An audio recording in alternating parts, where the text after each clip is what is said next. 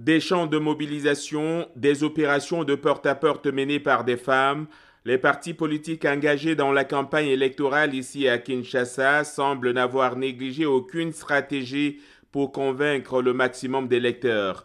C'est le cas au quartier général de l'ECID, Engagement citoyen pour le développement, parti de Martin Fayoulou. Irène fait partie de ces femmes qui veulent le changement et disent souffrir à cause de la cherté de la vie.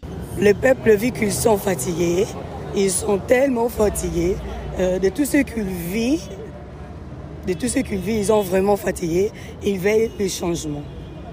Mais en face, il y a d'autres femmes, celles de l'Union pour la démocratie et le progrès social qui ne jouent que par la gloire et la longévité du candidat président Félix Tshisekedi.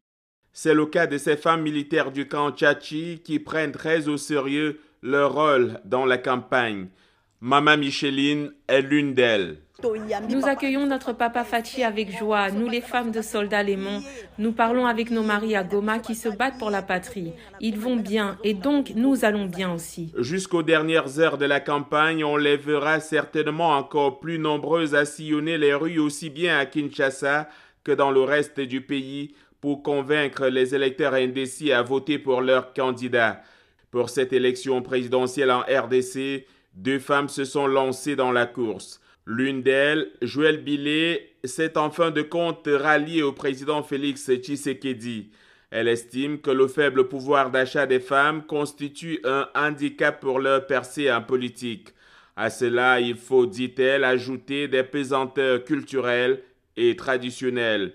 À la CENI, c'est son rapporteur Patricia Seya qui nous reçoit.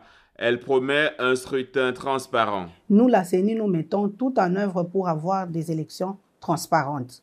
Je pense que les candidats, les électeurs, toutes les parties prenantes doivent aussi nous aider quant à cette, euh, à cette affaire. Quelques 44 millions d'électeurs inscrits sur environ 100 millions d'habitants sont attendus aux urnes le 20 décembre. Félix Tshisekedi brigue un second mandat. Face à lui, une vingtaine de candidats pour ce scrutin très attendu organisé par la CENI ici derrière moi. John Lyndon, Eddie Sango, Trésor Matondo, envoyés spéciaux de la VO Afrique à Kinshasa.